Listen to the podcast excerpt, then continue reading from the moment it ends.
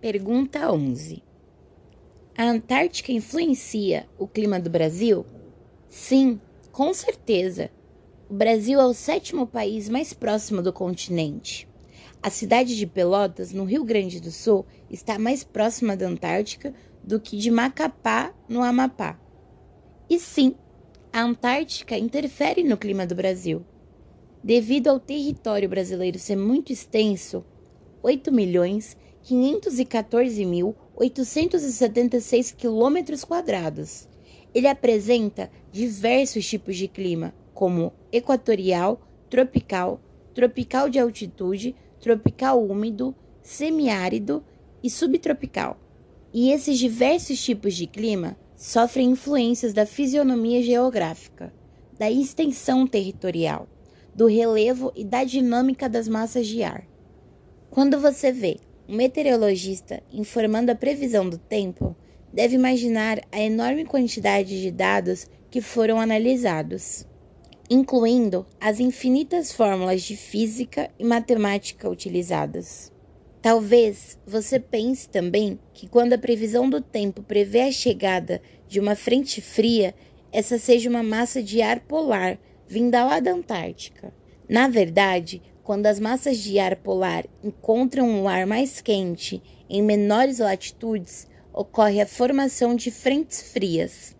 A chegada de uma frente fria ocasiona mudança no tempo local, dependendo da intensidade da massa de ar frio na retaguarda de uma frente fria, pode ocorrer até geada após sua passagem de um determinado local. A Antártica é a mãe das frentes frias no hemisfério sul e também é uma espécie de regulador térmico da Terra, por meio do resfriamento dos oceanos e da atmosfera. No Brasil, uma grande parte da costa é atingida pelos ventos da região e recebe das correntes marinhas recursos vivos, nutrientes e oxigênio para o nosso litoral. Para regular a temperatura, além do encontro de massas de ar, existe o encontro das águas.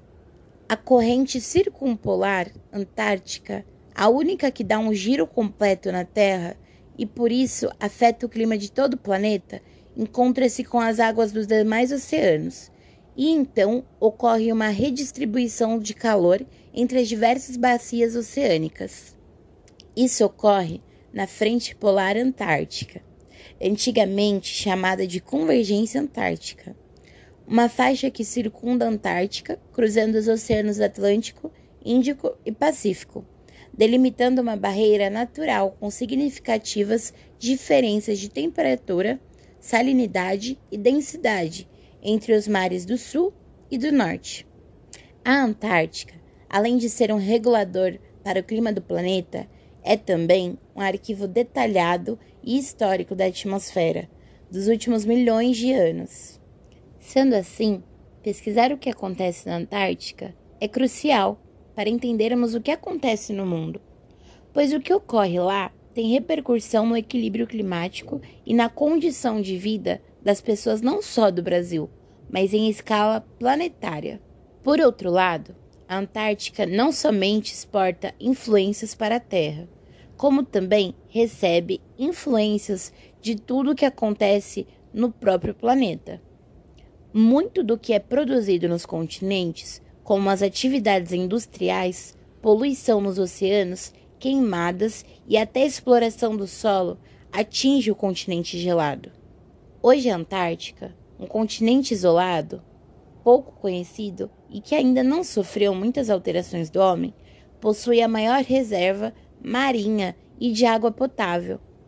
Mais importante, é considerado um dos principais pulmões do mundo, devido à grande quantidade de oxigênio produzidos pelos organismos existentes no Oceano Austral. Contudo, sofre a influência de tudo que é produzido no planeta e não é pouca coisa, não. Até quando teremos esse cenário? As mudanças climáticas já estão acontecendo. Temos dificuldades em diminuir as causas e lidar com os efeitos. O conhecimento científico sobre as regiões polares e a preservação ambiental pode nos ajudar a diminuir os estragos futuros. Existe um avanço mas é necessário correr uma maratona mundial. Sendo assim, se a Antártica tem grande importância para o clima do planeta e se estamos passando por um momento de mudanças climáticas intensificadas, por que não estudamos mais a Antártica?